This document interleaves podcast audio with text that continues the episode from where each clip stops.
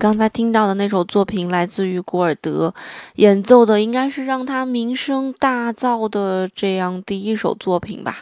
叫做《哥德堡变奏曲》。那我选取的版本是来自于古尔德一九五五年的这个版本。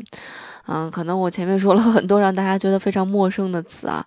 这个呃，首先，《哥德堡变奏曲》是巴赫所写的一首作品啊啊，你可能听到这个名字都觉得有点陌生啊。那哥德堡其实指的是这样一个名称啊，那变奏曲呢，指的是一种曲式啊。什么叫变奏曲呢？其实说白了，这个变奏曲的意思就是把一个固定的主题呢，给它添上这个不同的音，或者减掉不同的音，或者把它的形式作为一个变化啊啊，这个叫做变奏曲，就是它的本质核心还是。那个就好像你这个人一样啊，你这个人还是你，但是你可能穿上了不同的衣服，化了不同的妆，甚至说你去整了个形，你去刮了个骨，但是你的基因还是你啊，所以这是这个变奏曲的一个本质。所以哥德堡变奏曲呢，这个变奏曲总共是有三十一个乐章，那么哥德堡变奏曲应该是总共是有三十二段啊。那么这三十二段是有三十个变奏，应该是算是这个，呃，有史以来的器乐变奏曲里面最庞大的一首作品。这也是这个键盘乐意味着这个键盘乐的一个最高级别的一首作品啊！能弹下来哥德堡全套的这个音乐家，已经是一个非常厉害的这样一个音乐家了。那么我为什么说这首作品是一九五五年的版本呢？很显然啊，这个年份很重要，否则我就不会强调它了。就是因为古尔德这个有生之年一共录了两版哥德堡，一版就是他年少轻狂时期录的这个哥德堡，是一九五五年的这个版本，啊，一版是他垂暮之年，已经老头儿已经五十五十一了。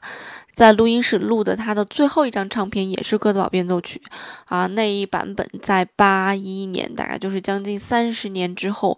这个古尔德又重新录制了这首作品，啊，所以很多人就非常匪夷所思，就是你这个人是不是非常奇怪哈？就。包括他在刚开始选择录《哥德堡变奏曲》的时候，很多人都持反对的态度，因为我们知道哥德堡是巴赫所写的吧？我上次也跟大家聊过，巴赫其实是一个很早期的这样一个艺术家了。其实，在古尔德当时，古尔德是一九三二年出生的嘛，所以大概在二十世纪五十年代这样左右的时候，呃，不会不是很流行这个，嗯，巴洛克时期的这样一个作品，在那个时候比较流行的可能是现代音乐会多一点，所以他决定录这张。唱片的时候，其实他的经纪人是有一点就是反对的啊，就包括公司是有一点反对的，但他执意要录嘛，那录就录吧，就录了。录了以后，没想到他录完这张专辑之后就名声大噪了，然后他的这张专辑就变成这个古典音乐史上啊这个最卖座的唱片之一啊，非常的厉害啊，非常的厉害。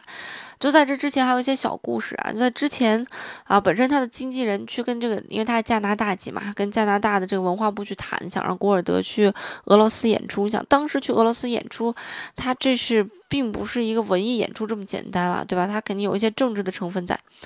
然后这个这个加拿大大使一听说这个想法挺好，但是。既然要派去，这都是政治任务，我们肯定要派最好的钢琴家才可以。嗯，他们研讨了一下，觉得这古尔德不是我们加拿大最好的钢琴家。然后古尔德就发行了这张唱片，之后就打了这个加拿大文化部的脸，扇了狠狠一记耳光啊！因为这张唱片真的是太火了，这古尔德真的变成了加拿大这个至今为止都非常知名的这样一位钢琴家。那么古尔德的个性也非常奇怪，在这个将近三十年之后，一九八一年，这老头五十岁的时候，他决定再录一遍《哥德堡》。很多人都说你录它干嘛呀？你在年轻时候啊，二十多岁的时候录的那个唱片已经非常之经典了，你再录，你有可能超过自己吗？就这么打脸的事，干嘛还要干再干一遍？但是古尔德执意要录，又是执意要录啊啊，那就录就录吧，你既然想录就录吧，对吧？然后又让他录了一遍《哥德堡》。古尔德八一年录制的这一版《哥德堡变奏曲》，超越了他五五年的那一版《哥德堡变奏曲》啊。变成了这个又是非常畅销、非常卖座的一张这个 CD，不单单是在卖座上面是呃可以去评价这么一张专辑或者评价这个音乐家的一个呃成就，更重要的是他整个对音乐的处理上面，同时要比他的这个一九五五年的这个版本细腻了很多。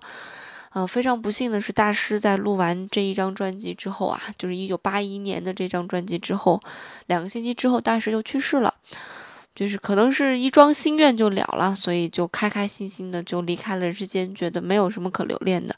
所以古尔德这个奇葩的人生，从从哥德堡开始名声大噪，也从哥德堡变奏曲开始结束了自己这一生。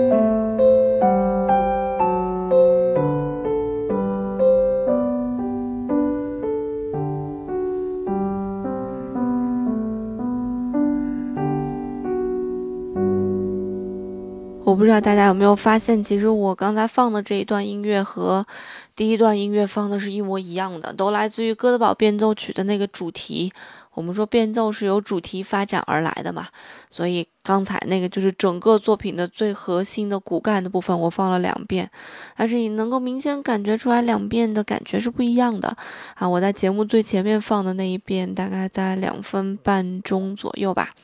啊，来自于古尔德一九五五年的版本，而我刚才放的那个版本来自于古尔德一九八一年的版本，啊，这个版本大概持续了三分零五秒左右，所以比第一个版本要长了大概二十多秒，嗯，所以你就能够明显感觉出来两个心情其实是不一样的。我们第一个版本就感觉是一个年少轻狂的年轻人，他的人生已经拉开了序幕，从哥德堡变奏曲开始。而刚才这一版这个垂暮之年的哥德堡，你们感觉，呃，人生已经走完。那古尔德可能在钢琴、在音乐当中，在巴赫的这个非常美的复调当中来回想自己的这一生所做过的一些，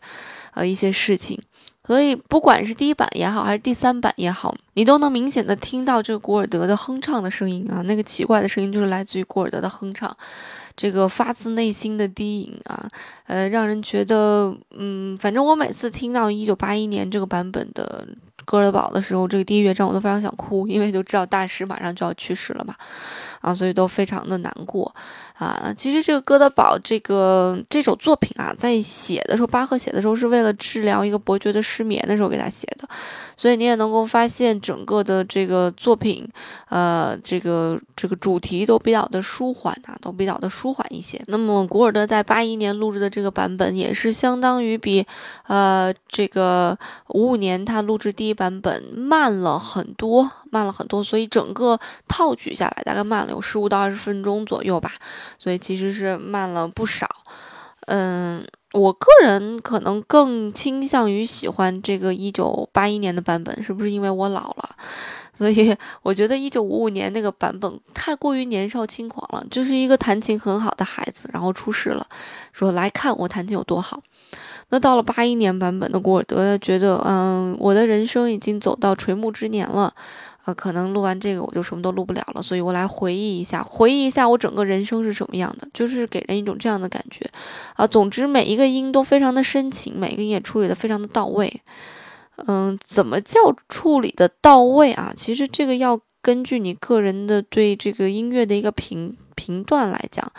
呃，才比较的合适，因为。嗯，每个人的对音乐的感知其实不一样的，因为音乐实在是过于感性的这样一个东西，它不像美术还有一个具象的东西，音乐没有，音乐完全就是一个感性的东西，所以具体怎么评价呢？很多时候其实是由别人的语言来左右的，啊，也有时候有一些人非常厉害啊，可以根据自己的生生活经历，能能听出音乐当中很多别人听不到的东西。那其实不管是五五年也好，是八一年也好，他对整个作品的处理的细致程度都是非常的深的。我们说巴赫的作品讲究的叫做复调嘛，哈，什么叫做复调？就是多声部的意思。就很多时候我们可能演奏作品只有一个声部，但是在巴赫的作品里面可能就会有三个、四个、五个这样一个声部啊，所以它的声部特别多啊，从两个到五个都有可能性啊。所以古尔德把每一个旋律的线条都处理的非常的干净清楚啊，这对于大多数人来讲就。就是无无法完成的啊？为什么无法完成？我以后讲到钢琴的时候再跟大家聊这个问题吧。啊，既然聊了太多新词啊，大家可能已经懵掉了。那除了这个，我个人比较喜欢这个主题之外，我个人还非常喜欢前几个变奏，第一变奏啊，啊，第五变奏啊，第六第六变奏啊，就前几个变奏我都个人都非常的喜欢。嗯，所以我想现在跟大家一起来分享一下这个哥德堡的第。第一个变奏啊，一个跑动非常快的一个变奏，也是我自己非常喜欢弹的一个变奏啊。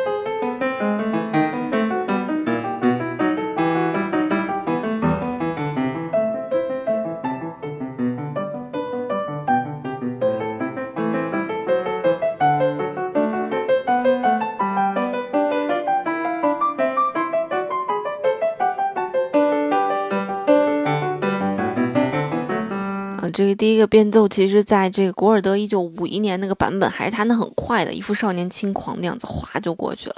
但这个一九八一年的版本显然处理的就慢了很多，但是并不就意味着慢就是简单。其实他把每一个音都处理的很细腻、很细致，就能够把每一个音弹的一样，其实是一件非常难的事情。因为你张开你的十个手指头看看嘛，手指都不都不一样粗细，你在弹琴的时候怎么能把它处理成一样呢？所以这还是需要很大的功夫的。啊，那么其实节目录到今天也就差不多了。这个哥德堡实在是太长了，放完估计要一个小时，所以我最后挑一段放给大家听啊。这一段是哥德堡的第五变奏，也是我自己特别喜欢的一个变奏。嗯，这个这一个变奏有一种大珠小珠落玉盘的感觉啊，就是非常的过瘾，听起来很短，只有一分钟左右，但是它听起来让你觉得特别过瘾啊！我刚才看评论的时候，还看见一个特别搞笑的一个评论，说男中音歌唱家古尔德啊，平常喜欢这个唱歌的时候敲击键盘，所以你在他的每一段里面都能听见很大的这个哼唱的这样一个声音。所以，让我们就来用这个，呃，大珠小珠落玉盘的第五变奏曲来结束今天的节目吧。音乐不迷路就在扫盲班。我们今天的节目就结束啦，记得关注我的新浪微博，我的新浪微博叫兔小芳，然后下划线方月哈。好啦，我们下周再见吧，拜拜。thank you